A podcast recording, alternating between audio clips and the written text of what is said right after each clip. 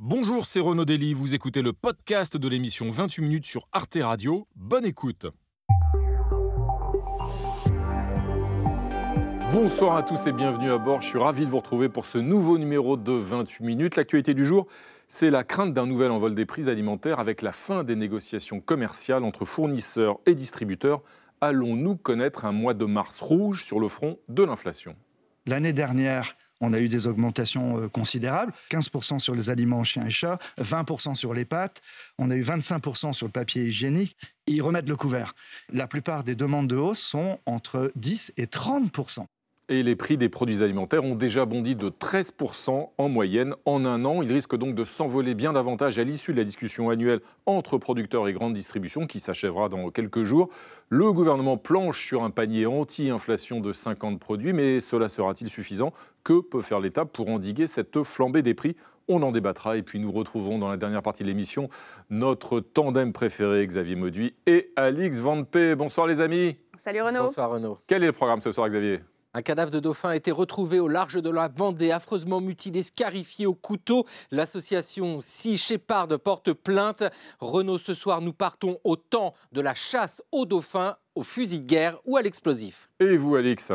Eh les agendas papier, les cartes postales ou encore les postes de radio à pile ont un point commun. Ces objets auraient pu être totalement ringardisés par les smartphones, mais ce n'est pas tout à fait le cas. Vous verrez pourquoi tout à l'heure. Eh bien, tout à l'heure, les amis. Mais tout d'abord, nous recevons un artiste euh, qui bat sa coulpe, comédien et réalisateur. Patrick Chenet nous entraîne dans ses coulisses à lui. Il se dévoile par petites touches dans un recueil de missives à ceux qu'il aime ou a aimé, des proches, des lieux, des moments de son existence, une série de lettres d'excuses tout en délicatesse, une façon élégante et pudique d'écrire son autobiographie. Patrick Chenet est avec nous ce soir dans 28 minutes. C'est parti.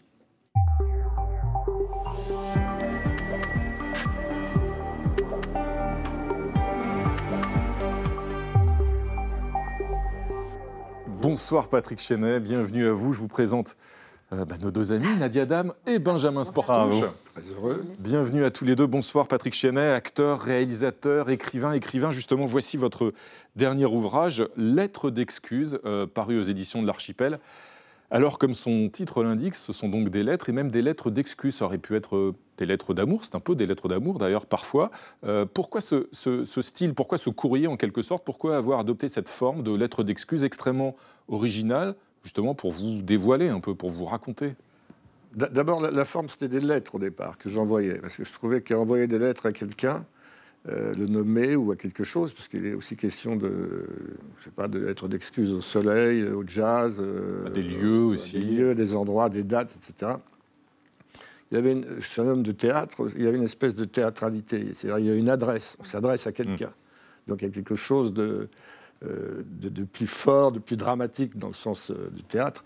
Euh, que des lettres, que mm. des lettres comme que des, écrits comme ça. On, nomme quelqu'un, on Il y a un public, il y a un auditoire très précis. Et, très vite, je me suis dit que quand même les excuses étaient pas mal parce que j'avais quand même pas mal à fournir, je crois. pas plus que vous. Non, non, non, non. Mais, bon, un peu plus quand même vu mon grand âge. Mais voilà, j'ai trouvé que le, ce, procédé, enfin ce procédé, cette manière de faire était, me, parlait plus, ça, ça, venait plus facilement. Et on vous découvre, on, découvre à travers ces, excuses un peu mieux euh, ce qui vous êtes, Patrick Chenet. On va aussi le, le découvrir avec la règle de 3. Elle est signée Gaël Legras. Footballeur, travailler, des excuses, c'est la règle de 3 de Patrick Chenet. Petit, il rêve de devenir footballeur professionnel. Né en 1946, il grandit à Rouen et joue en club. Ado, il est même sélectionné en équipe de France cadet, dispute un match contre l'Allemagne et marque. Mais un matin, vers l'âge de 16 ans, il se réveille et hurle à sa mère Maman, je veux être acteur C'était une évidence, précise-t-il. Au conservatoire de Rouen, il présente les animaux malades de la peste. Le professeur se lève et dit Parfois, on tombe miraculeusement sur des gens qui feront une grande carrière et Patrick Chenet de ceux-là. Il étudie avec Jean Chevrin, puis intègre le Conservatoire de Paris. Dans les années 60, il joue Anouilh, Marcel Aimé, Alfred de Musset. En 70, pour l'émission télévisée Au théâtre ce soir, il est à l'affiche d'une pièce de Jean Marsan. déjà là Oui, j'ai téléphoné au bureau, je me suis fait porter malade.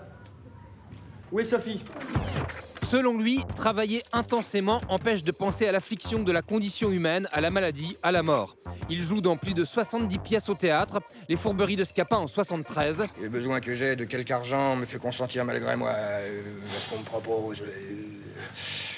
Parce qu'apparemment, moi, c'était une machine à, à déclencher des rires avant, une espèce de machine infernale. Et on a toujours oublié un petit peu le côté euh, humain du personnage. En 2015, il incarne Fouché dans Le Souper. En 2009, il remporte un Molière pour son rôle dans Cochon d'Inde. Rien, rien, mais rien de sensé L'autre crétin, là, dans sa soupe Au cinéma, il tourne une centaine de films, notamment pour Diane Curie, Stéphane Brisé ou Michel Deville dans La Lectrice. Souvent, il est aussi au casting de comédie comme Triplex de Georges Lautner en 91. Je crois qu'on fait rire aussi par nécessité, pour euh, échapper à, je sais pas quoi, à, à ses peurs ou à ses...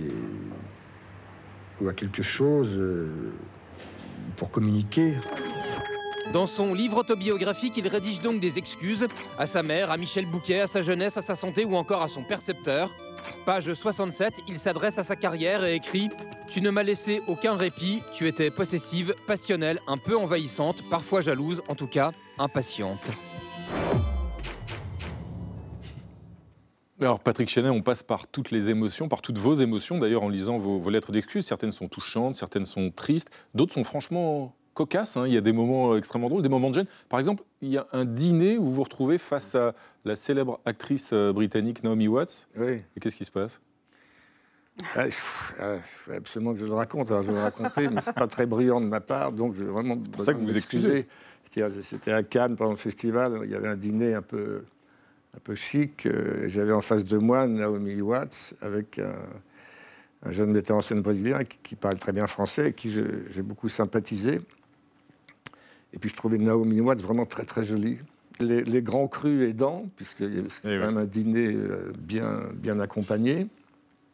On s'est laissé aller quelques débordements et quelques avis euh, non autorisés. Quelques commentaires sur un peu son déplacés. physique, Mhm. son charme et autres euh, aspects euh, de sa physionomie. Jusqu'à. Et étant évidemment persuadé qu'elle ne comprenait pas un mot de ce que je disais, jusqu'à ce qu'à la fin, pour, pour euh, couper court, elle me demande avec un petit accent charmant Est-ce que vous pouvez me passer un peu de pain, s'il vous plaît? Je préférais du pain de sel plutôt que le pain blanc. Tout ça en français. Ouais. En français, c'était une façon très élégante de me dire J'ai tout écouté, maintenant vous pouvez peut-être vous calmer. quoi.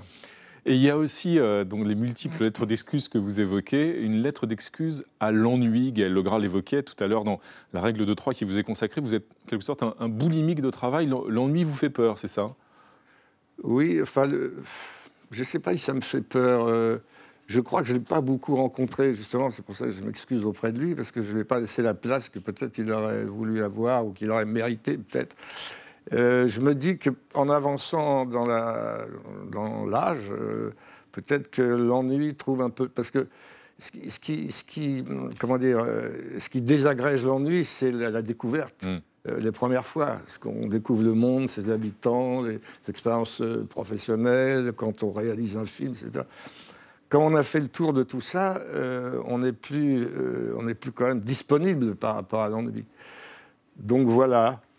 Donc j'ai commencé à m'ennuyer un peu, mais ça m'est très vite Oui, passé. c'est un vrai bourreau de Ouais. travail. Benjamin. Euh, Renaud le disait, il y a des lettres euh, très légères, souriantes, et puis il y a des lettres beaucoup plus graves. Il y a un moment très fort en ouverture du livre où vous écrivez une lettre d'excuse à votre fils Ferdinand, qui est décédé à 20 ans dans un- accident de la route, et vous dites « Je n'ai pas su te protéger ». C'est votre principale intranquillité aujourd'hui, Patrick Chenet? D'avoir pas su protéger mon fils?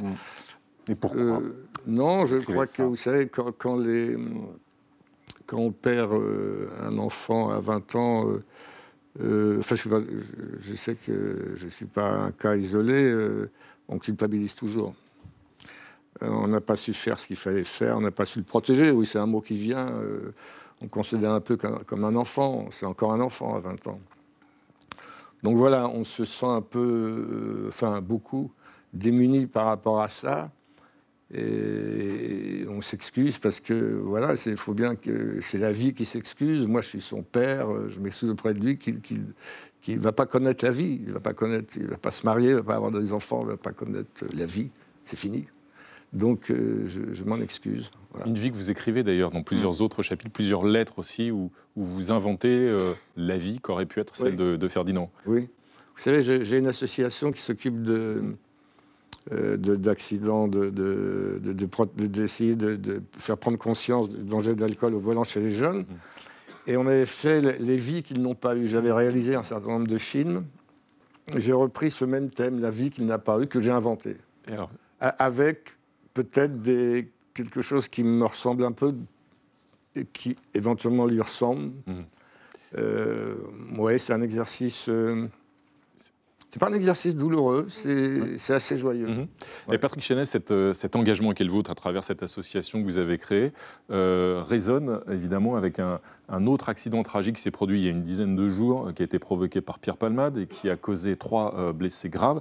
Et à la suite de cet accident, d'ailleurs, le ministère de l'Intérieur envisage de durcir la législation contre, pour punir la délinquance routière. Oui, réaction politique ce week-end avec plusieurs annonces. Gérald Darmanin donc dit vouloir le retrait immédiat des 12 points de permis pour toute personne qui conduit sous l'emprise euh, de stupéfiants ou d'alcool contre 6 points aujourd'hui. Il veut surtout que les accidents mortels dus à la drogue ou à l'alcool soient requalifiés en homicide routier. Ça, c'est une mesure qui a plutôt été euh, saluée ce week-end par les associations de défense des victimes de la route. Elles martèlent depuis très longtemps qu'une personne ne devrait pas être poursuivie pour euh, homicide involontaire alors qu'elle a délibérément pris sa voiture alcoolisée ou, ou droguée avec votre association. C'est également ce que vous réclamez. Ça va assez loin. Est-ce qu'on s'inspire suffisamment de ce que font par exemple les pays du Nord qui s'approchent du zéro mort sur les routes, contrairement à nous? Bah. pays du Nord sont beaucoup plus disciplinés que les, Gaulois français. Euh, je pense que oui, euh, qu'on se retrouve avec zéro point après un accident euh, mortel, c'est la, la, moindre des choses, je dirais. Pour le reste, les qualifications d'homicide, je ne suis pas sûr qu'il y ait d'homicide volontaire quand même c'est un accident, ça reste un accident dont on est responsable, mais la volonté n'y est pas, je crois. Donc voilà. Dans toutes ces lettres euh, que vous publiez dans ce recueil, il y en a plein qui sont aussi euh, amusantes ou ironiques. Par exemple, il y a une lettre au metteur en scène qui n'y arrive pas. C'est qui Alors vous ne les citez pas, hein. vous avez cette élégance, mais qui sont ces metteurs en scène qui n'y arrivent pas? Ils n'arrivent pas à faire quoi? Ils n'arrivent pas à être bons, en quelque sorte? Oui. Vous en avez croisé beaucoup? C'est aussi bête que ça. Euh, j'en ai croisé quelques-uns, mais là, c'était un mouvement d'humeur. Euh, c'était euh, il n'y a pas très longtemps, et je rentrais de répétition, ça ne se passait pas très bien, donc je, voilà, je suis laissé aller. Et vous confessez aussi, parmi vos innombrables défauts, hein, vous, vous, livrez vraiment vos, hésitations permanentes. Vous hésitez, vous avez du mal à, choisir. Et vous avez un truc infaillible aussi, c'est que vous avez du mal à refuser un rôle. Et quand vous, un rôle finalement vous intéresse pas beaucoup, euh, mais que vous n'osez pas le dire à celui qui vous le propose, qu'est-ce que vous faites? Vous demandez? Je ne me rappelle plus. Vous demandez des sommes astronomiques, paraît-il? Ah oui, oui. En espérant qu'il refuse? Oui, oui. ça peut. Non, mais. Vous savez, quand vous refusez un projet. Euh, où, il y a plusieurs options, euh, où, vous dites que ce n'est pas pour moi, ça ne hmm. m'intéresse pas, où vous dites que vous n'êtes pas libre, vous, vous demandez euh, beaucoup d'argent. Beaucoup d'argent, Vous pouvez demander les trois en même temps. Et le pire, c'est quand ça marche quand même. Merci beaucoup, Patrick Chenet, d'être venu euh, partager avec nous euh, sur ce plateau vos lettres d'excuses parues aux éditions de l'Archipel. Merci. Merci à vous. On passe maintenant à notre débat sur la hausse des prix alimentaires qui risque de redoubler après les négociations commerciales entre producteurs et distributeurs qui s'achèvent la semaine prochaine. Cette inflation peut-elle nourrir la colère sociale contre la réforme des retraites? L'État a-t-il les moyens d'endiguer cet envol des prix? Eh bien, on en parle juste après la mise au point de Sandrine Le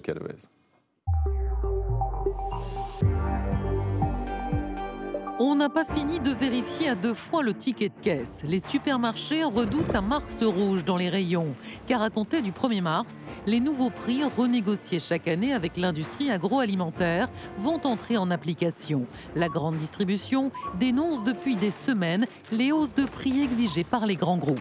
Déjà, l'année dernière, on a eu des augmentations euh, considérables, 15% sur les aliments chiens et chats, 20% sur les pâtes, on a eu 25% sur le papier hygiénique, ils remettent le couvert.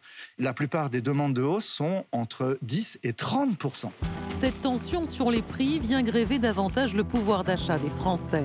En un an, le coût des produits alimentaires a déjà bondi de 13,2% selon l'INSEE, sur fond d'envolée du prix des matières premières, des emballages, des transports et de l'énergie. 60 millions de consommateurs a fait les comptes. Pour les mêmes courses, un foyer dépensera 790 euros de plus sur l'année. Le problème de cette vague inflationniste, c'est qu'on n'en voit pas la fin. 45% des, foyers français sont fragilisés. Ça fait 13 millions de, de foyers. Et ils rejoignent les 3 millions de foyers qui ne s'en sortaient déjà plus. Conséquence, les Français achètent moins de viande, par exemple, et les files d'attente s'allongent devant les distributions alimentaires. Le gouvernement a promis un panier anti-inflation, un panier de courses à bas prix, toujours en discussion avec la grande distribution et les fournisseurs. La valse des étiquettes alimente l'inquiétude déjà palpable dans les manifestations contre la réforme des retraites, comme ici à Albi. L'inflation, le prix du carburant, pas de hausse de salaire et tout cela, eh bien, la réforme des retraites, c'est le catalyseur. C'est un petit peu comme la cocotte minute. Alors faut-il craindre une explosion sociale et une agrégation des colères? Avec un Mars rouge, le pire est-il à venir? L'État peut-il endiguer la flambée des prix? Eh bien, nous allons essayer de répondre à ces questions tous ensemble. Merci à tous les trois de nous avoir rejoints. À mes côtés, bonsoir Yves Puget. Bonsoir. Vous êtes directeur de la rédaction du magazine LSA. Selon vous, tous les prix ne vont pas augmenter d'un coup le 1er mars? Mais cette inflation va s'étaler sur plusieurs mois, dites-vous. La hausse, pour autant, sera certainement supérieure à 13% sur un an, ce qui était euh, le chiffre donc, sur l'année qui vient de s'écouler, 13% sur l'alimentaire. À vos côtés, Eric Ayer, bonsoir. Vous êtes économiste à l'OFCE, directeur du département analyse et prévision de l'OFCE, enseignant à Sciences Po Paris. Selon vous, Eric Ayer, on est entré, dites-vous, dans une inflation de longue durée. On ne retrouvera d'ailleurs jamais les prix d'avant la crise. Les rustines actuelles doivent donc se transformer de façon plus euh, durable, pérenne, en hausse de salaire. Et à vos côtés, bonsoir Pascal Ebel. Bonsoir. Vous êtes économiste, spécialiste des comportements des consommateurs, directrice associée du cabinet de conseil en marketing CWES. Et selon vous, 20% de la population française a du mal à se nourrir aujourd'hui. Dites-vous, pour les aider, il faut que le gouvernement mette en place des chèques alimentaires tout de suite, pour ouvrir ce débat, euh, Benjamin, vous avez une déclaration du jour. c'est celle du ministre de l'économie Bruno Le Maire hein, ce matin qui assure qu'il n'y aura pas de mars rouge pour le portefeuille des Français. Autrement dit, pas de flambée des prix à partir du mois prochain. Bruno Le Maire qui regrette qu'on joue, je le cite toujours, hein, avec les peurs des Français. Alors Yves Puget, qui dit vrai? Michel-Édouard Leclerc qui a tiré le signal d'alarme ou le ministre de l'économie? Les deux ont raison et les deux ont tort. Pardon, je suis ah. un peu normand dans ces cas-là. En même temps, quelque sorte. Voilà, non, il y aura de l'inflation, c'est certain, mais il n'y a pas un bouton que les distributeurs, hmm. sur lequel les distributeurs vont appuyer et les prix vont augmenter comme par miracle. Pour être légèrement technique, il y a hmm. effectivement, on est le seul pays au monde à avoir une date butoir. 1er mars au soir, il faut avoir terminé ces négociations. D'où cette inquiétude pour le mois de mars. C'est quoi ces négociations Comment ça se passe? Ce sont les négociations. C'est un, un, industriel doit déposer avant le 1er mars hmm. le tarif au distributeur et à partir de là, il dit moi mon produit sera vendu 10, euh, euh, donc je suis à plus 5, plus 10% ou plus 40% et le distributeur accepte ou n'accepte pas. Donc c'est une hmm. négociation classique et en France, on a une date butoir. Mais pourquoi le mars, le mois de mars rouge peut être un petit peu plus limité que certains le pensent? Première raison, il n'y a pas les marques de distributeurs. C'est 30% du marché. Pour les marques de distributeurs, la négociation, c'est toute l'année. Hmm. Deuxième raison, vous avez des PME, des TPE qui ont déjà fini leur négociation commerciale. Euh, donc les tarifs ont déjà monté, les prix ont déjà monté pour ces PME. Troisième raison, il y aura des conflits entre de gros industriels et des distributeurs qui ne vont pas arriver à terminer leur négo le 1er mars au mhm. soir, et ça se terminera chez le médiateur de la République. Ah, c'est le médiateur de la République qui tranche. Voilà. Donc là, ça peut prendre un mois. À quelle échéance Un mois? En général, c'est un mois. Et enfin, dernier élément un peu technique, mais c'est au distributeur de choisir. C'est-à-dire, il y en a qui vont vouloir monter immédiatement les prix dès quasiment le 2 mars, mm. et il y en a qui vont dire non, je vais d'abord écouler mes stocks avec les anciens prix. Donc finalement, oui de l'inflation, mais pas en, 24 heures. Pascal est belle. C'est vrai qu'en même temps, ça vient après 10 ans de bris contenu, cette, euh, cette inflation. Mais est-ce que vous la redoutez tout de même, vous, au mois de mars? Parce qu'il reste 70% des produits hein, qui ne sont pas des produits distributeurs. Ah oui, oui, non, il y, a vraiment, parce que ça fait quand même un an qu'il y a une hausse euh, des prix, que l'inflation touche des catégories de population particulières. Et ce qu'il y a de nouveau, c'est qu'en effet, on va atteindre 15%, ça ne s'est jamais vu depuis 1984. Et comme on a eu un cycle d'inflation sur l'énergie et sur l'alimentaire, ça touche des catégories de population qui ne sont pas les catégories habituelles, ce pas les plus modestes. C'est notamment les plus jeunes, en fait. On voit, on voit qu'il y a un vrai sujet, et mhm. on l'a vu sur l'aide alimentaire, sur les étudiants, euh, tout simplement parce que le poids du logement, on est le pays d'Europe où le poids du logement est le plus élevé. Donc en effet, comme dans le logement, il y a aussi l'énergie, euh, on a des populations pour qui c'est très compliqué. Et quand on dit 15%, euh, ça peut être 25% pour les familles avec des enfants. Hein. Plus on a une bouche à nourrir, et plus le poids euh, de l'alimentation est important. Éric est-ce qu'il y a un, décalage? On entend les distributeurs qui disent mais attends, le prix de l'énergie commence à baisser, même les prix des matières premières commencent à baisser. Les fournisseurs veulent nous imposer euh, des hausses de prix, demandent des hausses de prix trop importantes. Et ceux-là disent mais non, mais c'est parce que l'année dernière, les prix ont explosé, les prix de l'énergie en particulier, et ça se répercuterait maintenant. C'est vrai. un décalage d'un an. Il y a, quand on parle d'inflation, là, on parle d'inflation des prix à la consommation, mais les prix de production ont beaucoup plus augmenté que les prix à la consommation. C'est-à-dire que donc l'énergie, le transport, euh, toutes les matières premières, euh, les, mat- les- les matériaux précieux, etc., tout a très fortement augmenté. Les prix de production Allez, en gros, euh, l'inflation des prix de production, c'est aux alentours de 17-18%, alors que les prix à la consommation, c'est que 6%. Donc, vous voyez, donc effectivement, il y a toujours une diffusion lente, d'accord? Généralement, ça met entre 3 et 6 mois pour que le prix à la production se reflète ensuite dans les prix à la consommation. Entre-temps, c'est quand même les marges qui, euh, qui essaient d'absorber tout cela. Donc, oui, on peut considérer que, un, de toute manière, il y avait cette diffusion qui n'était pas terminée. D'accord? Et c'est pas le moment où ça se retourne dans les matières premières que la diffusion s'arrête. Non, ça, ça peut prendre un peu plus de temps. Yves Puget, mais alors la faute à qui? Parce que c'est vrai, quand on regarde les marges euh, des supermarchés, c'est entre 13 et 27% selon l'INSEE. C'est quand Non, même pas, rien. Pas les, les marges brutes. La Oui. grande distribution, que je ne plains pas, mais la marge Oui. nette, c'est entre 1 et 2% Euh, Il y a des magasins qui sont dans le rouge aujourd'hui. Donc, faut, la- très souvent, la confusion... Entre 1 et 2 Mais je pensais qu'il y avait une loi qui disait qu'on ne pouvait pas vendre en dessous d'une marge de 10 euh, alors, euh, Pour les références, mais après, Ouais. c'est- après il y, a- il y a tous les coûts du magasin. Ah bon, pour ce qui est à l'achat. La grande distribution se porte plutôt bien, euh, Yves Puget, non? Moins bien qu'avant. Euh, Ah ouais. Honnêtement, un jeune qui dit euh, je veux faire fortune, j'ouvre un magasin alimentaire, vous n'allez pas en trouver Malgré beaucoup. le Covid, il n'y a pas eu un. Il y a eu un petit Un vieux pendant le. Covid? Non, ça. Regardez les résultats. Euh, regardez les résultats de, de boîtes cotées, tout simplement. Carrefour, Casino. Carrefour se redresse, Casino, ça va pas bien. Euh, alors c'est vrai que ce sont de faibles marges sur de très gros chiffres d'affaires. C'est pour ça que j'ai commencé par dire je ne vais quand même pas les plaindre. Mais c'est pas aujourd'hui qu'on va se dire on va faire fortune en ouvrant un magasin. Alors Pascal est belle, la faute à qui? Aux industriels qui en demandent trop, qui sont trop gourmands? Ah oui, non, c'est l'inverse, puisqu'il y a un rapport IGF qui a été fait et commandé par Bruno Le Maire, et on a vu que sur la- l'année IGF, c'est dernière... l'inspection générale des finances. Sur la- oui, l'IGF, la- oui, l'inspection générale des finances, où euh, on a vu que les marges, en effet, des agriculteurs sont plutôt Ouais. maintenues, des distributeurs sont plutôt maintenus, et c'est plutôt les industriels qui ont perdu en marge, et, et c'est notamment à cause d'eux qu'en effet, on, re- on revoit la loi Egalim 3 et qu'il y a un amendement de Creusade euh, où on voudrait que finalement euh, on paye Bah alors la faute cher. à personne, Eric Ayer. Non mais c'est vrai qu'on se dit du coup. alors, est-ce Les que fautes sont c'est partagées. est-ce que c'est les- voilà, est-ce que c'est parce que vous nous décrivez c'est des, des- des facteurs exogènes Alors, non, que vous nous décrivez tout à l'heure. Mais ça, je pense qu'aujourd'hui, il faut, il faut quand même le rappeler, le- l'inflation euh, qui est revenue, on, est- on était parti sur. Donc il y a- il y, a quelque chose de structurel et de très conjoncturel. Cette inflation, c'est 85 milliards de ponctions de l'étranger. Donc, OK, ces 85 milliards, il faut bien que quelqu'un les paye. Personne ne veut les payer. C'est-à-dire qu'on dit les finances publiques, bah, ils n'ont plus 85 milliards à mettre sur la table. Il ne faut pas que ce soit le consommateur non plus, parce que euh, sinon ça fait une crise sociale. Et on ne veut pas que ce soit l'échelle d'entreprise. Bah, c'est là où on se trompe. Il faut bien que ces 85 milliards bah, soient payés par quelqu'un.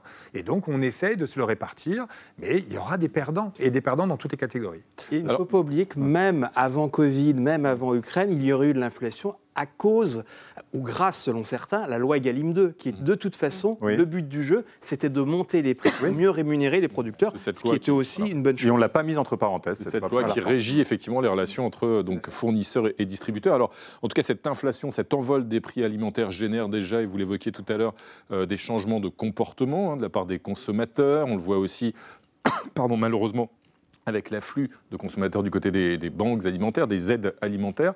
Et puis, il y a aussi un autre effet qu'on commence à noter, Nadia, c'est la recrudescence, visiblement, des vols à l'étalage générés donc, par euh, cette explosion de l'inflation. Oui, de vol de produits alimentaires, hein, il faut bien le préciser. Effectivement, c'est un phénomène qu'on observe à l'échelle européenne avec, par exemple, ces images qui ont été prises euh, il y a quelques semaines, quelques mois, dans des supermarchés britanniques qui ont beaucoup, beaucoup été commentés. Et pour cause, on voit des blocs de fromage, des tablettes de chocolat qui sont protégés par des euh, antivols identiques à ceux qu'on va trouver, par exemple, sur des jeux vidéo. Des caisses automatiques ont également été fermées dans des supermarchés face donc, à cette recrudescence de vols. Même cause, mêmes effets au Portugal, où les vols de conserves, pain, café et ont décollé. Et puis à la France, c'est ce chiffre qui a été dévoilé par le ministère de l'Intérieur. En un an, les vols à l'étalage ont progressé de 14%. Ça pourrait en réalité être bien davantage, puisque tous les vols ne sont pas euh, signalés à la police. Et c'est intéressant, évidemment, d'écouter ce que disent les directeurs de, de commerce, de magasins, du profil des personnes, vous en parlez, du profil des personnes qui sont euh, désormais interpellées. Ce sont de plus en plus souvent des retraités, des jeunes des étudiants, mais aussi des mères euh, célibataires qui n'en reviennent pas d'ailleurs d'en être réduits à ça. Écoutez par exemple ce que dit François. Il vit en Picardie, il a 65 ans, il est auto-entrepreneur, il s'est confié à France Info. Je fais bien mon travail, mais je n'en vis pas. Tu crèves la dalle, tu sautes un, deux, trois, quatre repas, et puis tu finis par les voler, ces pommes. Parce qu'elle est belle, ça veut dire qu'aujourd'hui, être dans l'emploi, avoir un travail, ça ne protège pas de la précarité alimentaire. Alors on appelle ça l'insécurité alimentaire, c'est en effet de déclarer qu'on n'arrive pas à manger à sa faim ou ne pas manger ce dont on a besoin tous les jours. Et ça a doublé en fait. hein. En 2022, on est à Ça a 20%. On est à 20% et on était à 10% avant le Covid. Et ce qu'il y a, c'est que ça ne touche plus euh, les mêmes personnes. Donc ça touche évidemment les familles monoparentales et vraiment les jeunes. C'est vraiment les 18-24 ans qui sont les, les plus... Mais je reviens quand même sur le cas de ces gens qui travaillent, donc qui ont un salaire qui tombe à la fin du mois, mais qui ne parviennent pas à acheter des, des produits frais, par exemple. C'est plus Oui, dans leurs moyens. fait. Donc c'est en fait on saute des repas. On avait déjà eu ça en 2008 au moment où il y avait une inflation. On sautait le petit déjeuner. Donc en fait on avait des enfants qui arrivaient à l'école le ventre vide puisqu'en même temps à l'école on avait supprimé les, les collations. Et donc là on a la même chose et c'est en effet comment est-ce qu'on fait? On gaspille moins mais euh, ça suffit pas. On se sert littéralement la ceinture. Euh, littéralement Oui, la, ceinture Éric- et, et- et la- le post-consommation a baissé de 5%. hein. En volume on a, on a, on a moins mangé. Eric, hier, en même temps, si on regarde les chiffres de la Banque de France, les salaires de 2022 ont augmenté en moyenne de 5%, plus 8% pour les salaires au niveau du SMIC. Mais pourtant, il y a une baisse du, niveau du pouvoir d'achat très nette. C'est pas rien, ces augmentations-là. Non, c'est pas rien, mais en réel, c'est quand même en dessous de l'inflation. C'est-à-dire qu'en fait, il y a un phénomène de marge d'escalier sur les prix. Les prix étaient à un niveau, ils sont passés bien au-dessus avec l'inflation. Ils sont en train de se stabiliser, enfin, plus ou moins euh, certains. Mais donc, il y a un phénomène de marge d'escalier. On ne voulait pas. On ne voulait pas que les salaires progressent autant parce qu'on s'est dit sinon on entre dans une spirale inflationniste. Donc on ne peut pas Et- indexer donc, les salaires On ne peut pas indexer. Et donc on demande bien un effort de la part des salariés. Alors comment on fait pour compenser? C'est qu'on fait souvent des chèques, etc. On met des rustines, primes, ouais. des primes, mais attention, ces rustines vont disparaître et donc la marge d'escalier, tôt ou tard, elle va redescendre sur les revenus et donc il y aura un écart entre le niveau des revenus et le niveau des prix. Aujourd'hui, quand on est un ménage aisé, pendant la crise Covid, on a pu surépargner. D'accord Il y a 160 milliards de plus sur les comptes en banque aujourd'hui qu'avant 2019, mais c'est concentré sur les 20% les plus, les plus aisés qui peuvent se dire c'est pas grave là de perdre, je vais puiser dans, mon- dans ma surépargne. Ce n'est pas le cas des plus modestes et c'est là où on arrive à ces situations. Yves Puget, qu'est-ce qu'on peut faire et que peut faire l'État immédiatement pour essayer de venir en aide aux consommateurs? Bercy évoque, et l'État, le gouvernement, euh, un panier anti-inflation. Qu'est-ce que c'est ce panier anti- anti-inflation? Il serait composé de 50 produits. Est-ce que c'est une rustine, comme le dit Eric Ayer, ou est-ce que c'est une solution d'urgence qui est nécessaire? J'hésite entre la rustine ou l'usine à gaz. Je ne sais pas quel qualificatif vous donnez. Euh, non, pour moi, c'est une mauvaise idée. euh, parce que d'abord, on voit, on voit bien qu'ils ont un mal fou à composer ce panier. C'est la même chose que sur chèque alimentaire il y a un peu plus d'un an. Euh, on dit qu'on veut aider les Français, mais il faut aussi les aider sur les prix, mais il faut aussi les aider dans la manière de mieux manger. Donc on va dire, on va, c'est un panier anti-inflation, mais il faudrait des produits français et bio et donc chers. Euh, donc il y a beaucoup de contradictions. Et après, si vous mettez les mêmes références, ben, il va y avoir de- de- des difficultés d'approvisionnement. Et après, c'est tout simplement installer le ring euh, pour la, guerre des prix entre distributeurs. Donc ils n'y arrivent pas actuellement. Et en plus, il y a la, la circulaire de Crozaille qui passe à l'Assemblée, donc les distributeurs ça, sont un peu... Sont une un peu- proposition de loi d'un député Renaissance Voilà. justement qui portait sur, euh, sur la, la façon de limiter l'envol des prix euh, générés par Mais les négociations. hein. Mais c'est vrai que Bruno Le Maire lui-même ne semble pas y croire, hein, ce panier anti-inflation. On va l'écouter, ministre de l'économie, dont on parlait tout à l'heure aussi. Ce qui compte, c'est que nous nous mettions autour de la table avec tous les distributeurs et que nous disions, mais vous êtes distributeur, vous faites déjà, je le sais, des efforts pour avoir des prix cassés sur un certain nombre de produits. Comment peut-on faire, tous ensemble, pour que l'impact de cette inflation actuelle soit la plus faible possible sur le panier de nos compatriotes? Je ne sais pas si ce sera un panier anti-inflation. Ce sera ce que les distributeurs trouveront de plus utile et de plus efficace. Donc Bruno Le Maire euh, renvoie euh, Pascal Ebel euh, le- la, la balle aux distributeurs. Mais qu'est-ce qui, qu'est-ce qui peut être plus efficace? Alors le chèque alimentaire, et parce qu'on en parle depuis un certain temps, le gouvernement devait les mettre en place Oui, et on ne voit pas venir. c'était une promesse du président de la République. D'Emmanuel Macron pendant la il campagne voulait vraiment le mettre en place. Et en fait, au moins, c'est de cibler, parce qu'on a trop distribué. Les chèques inflation, on donnait trop large. Sur le carburant notamment. Sur le carburant ou sur l'énergie. Donc en fait, c'est de- d'arriver à, à cibler les, les foyers qui en ont plus besoin. Donc là, dans le panier inflation, on pense aux familles. hein. C'était réservé à ceux qui avaient des enfants. Donc il faudrait arriver en effet à, à limiter. Mais par exemple, en Espagne, on peut aussi mettre la, la TVA à zéro Sur certains mois. produits, Mmh. sur certains Sur produits, certains produits, donc ça l'Espagne. peut être toutes les pâtes, parce qu'on sait que les populations qui ont le plus de difficultés, qu'est-ce qu'on mange quand on a moins de budget? On mange des pâtes, c'est ce qui permet de s'alimenter le, le moins cher. Mais Eric Ayer, est-ce que l'État a encore les moyens de financer ce type de dispositif? Parce qu'il y a eu le quoi qu'il en coûte, il y a eu les chèques carburant, euh, il y a un certain nombre de dispositifs comme ça, le bouclier euh, euh, sur l'énergie. Euh, L'État a- continue à avoir de l'argent magique un peu? Ah, c'est pas de l'argent magique, mais vous voyez, euh, enfin, quand, quand on était à, à plus de 60 points de dette publique en 2007, on nous disait qu'on était déjà en faillite. Bon, là, on est à 115, on n'est toujours pas en faillite. Donc, euh, c'est vrai qu'on a l'impression qu'on peut toujours aller tant qu'il y a la confiance des, on va dire, des, des prêteurs à l'État français. Et c'est encore le cas. C'est toujours le cas, donc on aujourd'hui. peut creuser un peu plus. Ah, euh. Non, mais c'est-à-dire qu'il faut qu'on ait un plan, un discours. C'est-à-dire que globalement, on n'est pas en faillite. Globalement, aujourd'hui, les marchés financiers nous font encore confiance, mais peut-être pas avec un chèque illimité. Et donc, il va falloir, comme il a été dit, un peu mieux cibler et dire jusqu'où on va aller. Et se dire qu'on va, on va régler ce problème-là uniquement par des aides, non. Parce qu'au bout d'un moment, ces aides, elles ne sont que transitoires. Et puisque les prix vont être au-dessus, il va bien falloir que ça se transforme un moment en revenus plus permanents, c'est-à-dire des salaires notamment. Alors, mais, pardon, sur la proposition de Pascal Ebel de TVA à 0%, en même temps, on sait que ça touche euh, aussi ceux qui n'en ont pas besoin. C'est pas plus Donc, euh, je ne suis pas sûr que vous soyez d'accord avec ça. Je crois à peu près Ouais. 150 références de pâtes en moyenne en France. Est-ce que c'est juste les coquillettes, les spaghettis ou la référence de spécialités plus chères Bon, finalement. Mais ceux qui ont les moyens de payer des produits plus chers, ils vont acheter des produits plus chers. En l'occurrence, c'est les publics qui en ont besoin qui vont vers des, vers des produits Alors, il y euh, a dont des les cas extrêmement difficiles que vous avez évoqués. Vous avez eu raison tout à l'heure. Ils en sont venus à voler. Ce, Ah oui. ce que je condamne, mais ce que je comprends à la fois. Donc bon. Mais après, le, le consommateur a, a son moyen, entre guillemets, de réagir. D'abord, il n'y a jamais eu autant d'écart de prix entre l'enseigne la moins chère et l'enseigne la plus chère. 27 donc il faut choisir son enseigne. Mhm. Après, il y a les consommateurs qui se disent ben, j'ai acheté des marques nationales, je vais prendre des marques de distributeurs. C'est 20% moins cher. Et celui qui a acheté des marques de distributeurs va acheter des premiers prix. Pour la, la nutrition, c'est moins bon, j'avoue, mais c'est 40% moins cher. Et après, malheureusement, se fait l'arbitrage là sur les rayons. Et là, c'est moins de produits frais.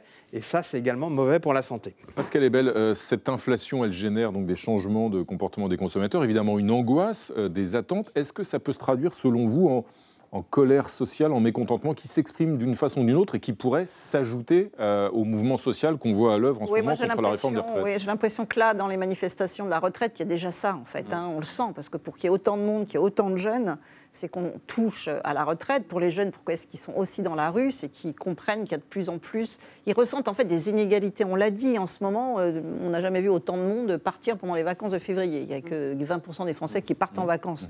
En fait, on voit bien qu'il y a euh, des gens qui ne sont pas du tout, du tout touchés. Et puis une partie de la population, et c'est pas les mêmes qu'avant. Donc c'est pas les, les plus modestes, hein, c'est vraiment les classes moyennes euh, supérieures qui, qui commencent euh, à avoir des difficultés. Donc la grogne, elle va monter. Alors justement, sur ce thème, Pascal Ebel, notre archive du jour nous ramène en janvier-février 2009, parce que l'envol des prix alimentaires à l'origine d'un mouvement social et de manifestations de mécontentement, eh bien, ce phénomène est assez fréquent. Ce fut le cas, par exemple, aux Antilles.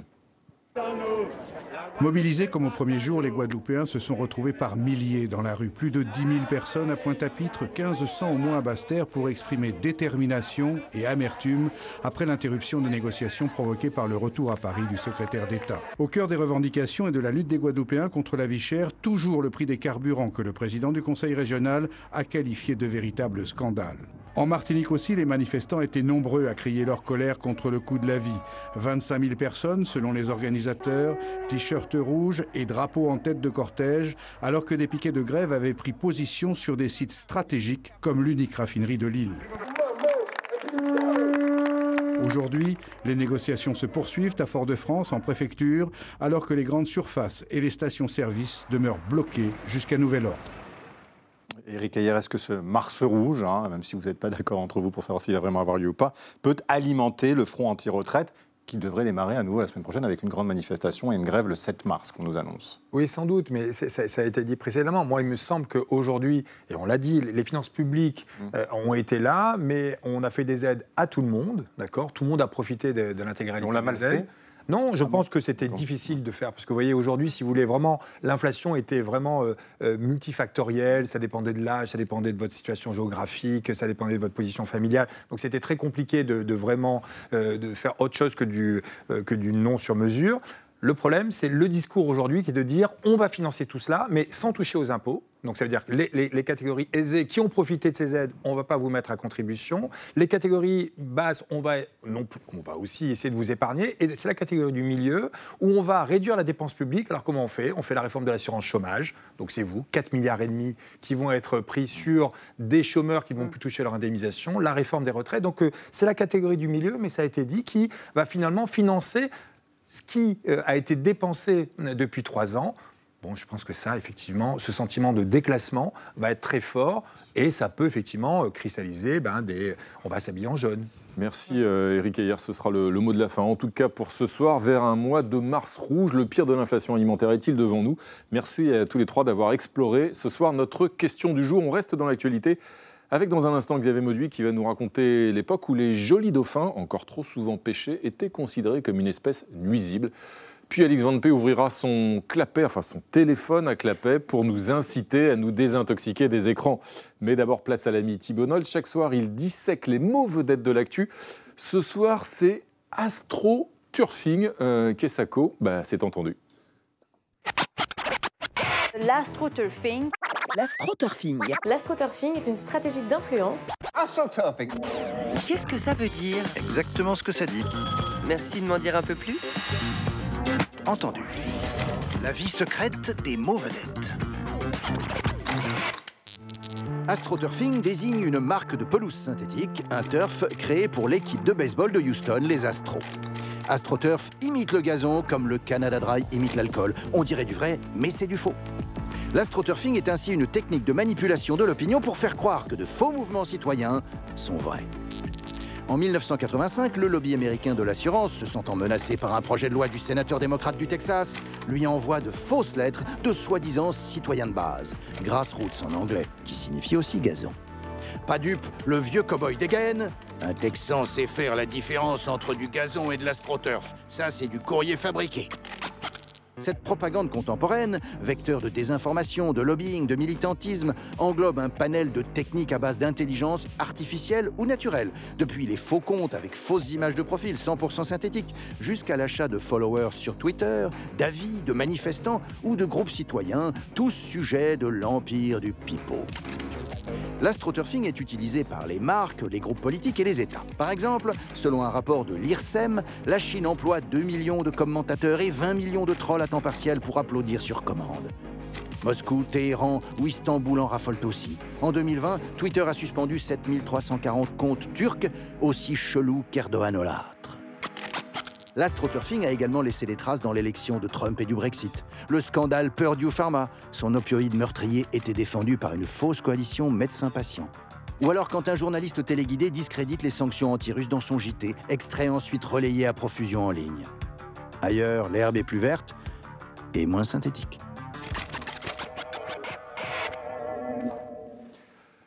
Merci et bravo Thibault Nolte. Salut les amis. Salut. Bonsoir, Renaud. Alix Van P, Xavier Mauduit. Quelle heureuse surprise.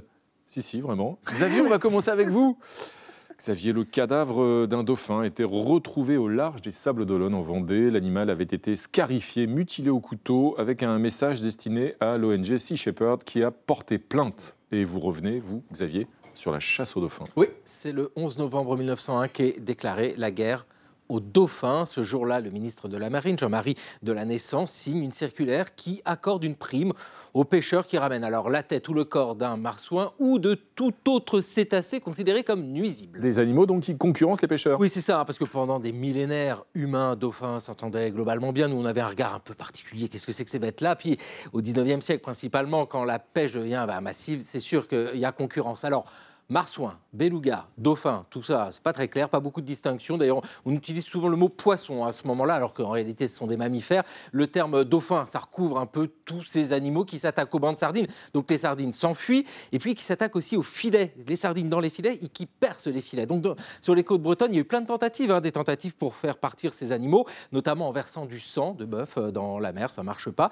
D'où le recours aux fusils de guerre, des fusils qui sont fournis par la marine. Alors c'est un carnage hein, dans la baie de Douarnenez, par exemple, on tue les dauphins, mais ça ne suffit pas parce que, ah, ah, Renaud, je vous vois venir, le dauphin se cache à l'eau, et oui, il va dans les eaux profondes. Il faut trouver d'autres solutions, recours aux explosifs, monsieur. Non, explosifs, c'est accordé? Oui, oui, des explosifs, c'est-à-dire que vous avez des torpilles qui sont accrochées au filet, elles sont reliées par un système électrique jusqu'au bateau. Les pêcheurs connaissent bien quand ça tire, ils savent que c'est un dauphin, donc ils appuient, le dauphin explose et bon là, les sardines s'enfuient dans le même temps. Mais vous savez, à ce moment-là, vous avez des marins pêcheurs, vous avez les sardiniers, vous avez les patrons de grandes conserveries qui sont en train d'essayer de trouver une réponse à la raréfaction des sardines. Il y en a de moins en moins et le dauphin, c'est le coupable idéal. En plus, ça évite de se poser la question est-ce que c'est pas nos pratiques de pêche de plus en plus intensives qui posent problème? Bon, bah, c'est assez rapide de le dire. Dans cette histoire, le dauphin a le dollar. Oh là là, c'était c'était formidable. Mais dites-moi, vous avez des nouvelles de Oum? Oum le dauphin Non. Vous faites flipper. Oui. oh non. Oh, joli. Alix, c'est à vous. Eh oui, euh, Alix, euh, de vieux objets que l'on croyait oubliés depuis l'arrivée des smartphones font donc de la résistance. Certains consommateurs se mettent à les acheter car leurs défauts d'antan sont devenus des qualités, dites-vous. Oui, tout à fait. Mais vous vous souvenez des téléphones à clapet, le bruit quand on les fermait, des claviers T9 qui nous empêchaient d'envoyer des messages rapidement, ou encore des photos et vidéos tellement pixelisées qu'on avait du mal à distinguer nos amis de nos photos d'animaux. Mais c'était parfois nos amis. C'est parfois toujours le cas. hein. Eh bien, ces flip phones, comme disent les anglo-saxons, font leur retour. C'est-à-dire que la génération Z s'est mise à vanter les mérites de ces téléphones à clapet. Euh, paradoxe oblige, ils en vantent les mérites sur TikTok, évidemment, avec ce hashtag Ramenez-vous les, ramenez-nous les téléphones à clapet, tandis qu'à Brooklyn, il y a un groupe de jeunes, de vingtenaires, qui s'est mis à encourager le monde entier à troquer donc ces smartphones hyper puissants avec toutes ces notifications, usines à notifications et anxiété, pour des bons vieux téléphones à clapet. Mais cette histoire, en fait, euh, n'est pas anecdotique, c'est c'est la partie émergée de l'iceberg. Pourquoi donc? Eh bien, parce que, très bonne question, Eh, d'autres objets. Je suis, hein. hein, oui, oui. D'autres objets qui avaient pris de plein fouet euh, donc euh, l'arrivée des smartphones, comme par exemple les agendas, les boussoles, euh, les appareils photo, les calculatrices, ne sont pas morts ou même reprennent du poil de la bête, bizarrement. L'agenda papier, par exemple, qu'on aurait cru voilà, mort et enterré. Est toujours apprécié, en particulier des femmes de plus de 40 ans, qui, euh, contrairement à un agenda numérique, elles voient dans ces agendas papier une sorte de journal intime, enfin une façon, un objet souvenir qu'elles vont redécouvrir peut-être dans 10 ans. Les CD, on parle beaucoup des, des vinyles, mais les CD aussi n'ont pas dit leur dernier mot. Leurs ventes sont reparties à la hausse l'année dernière, et puis aujourd'hui, en fait, ce sont des- devenus des objets un petit peu de fans, des objets qu'on peut mettre Mmh. voilà, dans son salon. Benjamin, il n'est pas trop tard pour acheter un CD de Florent Marchais, mettre dans votre salon, voilà, pour euh, dire au monde entier Très que vous adorez référence. Les cassettes, les Et cassettes. les cassettes qui reviennent aussi, les, Les cassettes de Michel Thor. voilà, c'est comme si la rareté de ces objets, leur fragilité ou leur côté monotage dont on n'a plus du tout l'habitude, eh bien, nous plaisait à nouveau. Et d'ailleurs, dans le dernier magazine Oui Demain, un article nous incite à acheter cette fois-ci des radios à piles. Voilà, un objet de plus qui avait été englouti par les téléphones. Et oui, on écoute maintenant la radio sur, euh, sur nos téléphones, n'est-ce pas? Donc en 2023, ça peut être une année de choix. Soit on peut opter pour la nostalgie ou alors pour la technologie. Et d'ailleurs, peut-être que les amateurs de téléphones à clapet eh bien, euh, feront la guerre aux amateurs de montres connectées. On ne sait pas. On verra dans 10 ans la tendance qui a gagné. Merci en tout cas, Alix, de nous avoir fait partager ce message. C'est vieux, c'est rare, c'est beau, ça fait envie. C'est ça? C'était ça? J'approuve, j'approuve Ce message.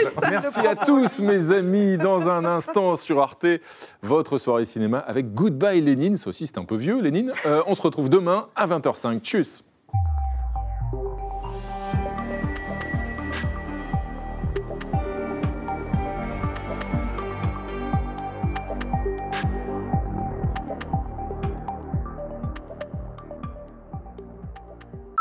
Retrouvez le podcast de 28 minutes sur toutes les plateformes de podcast et sur arteradio.com.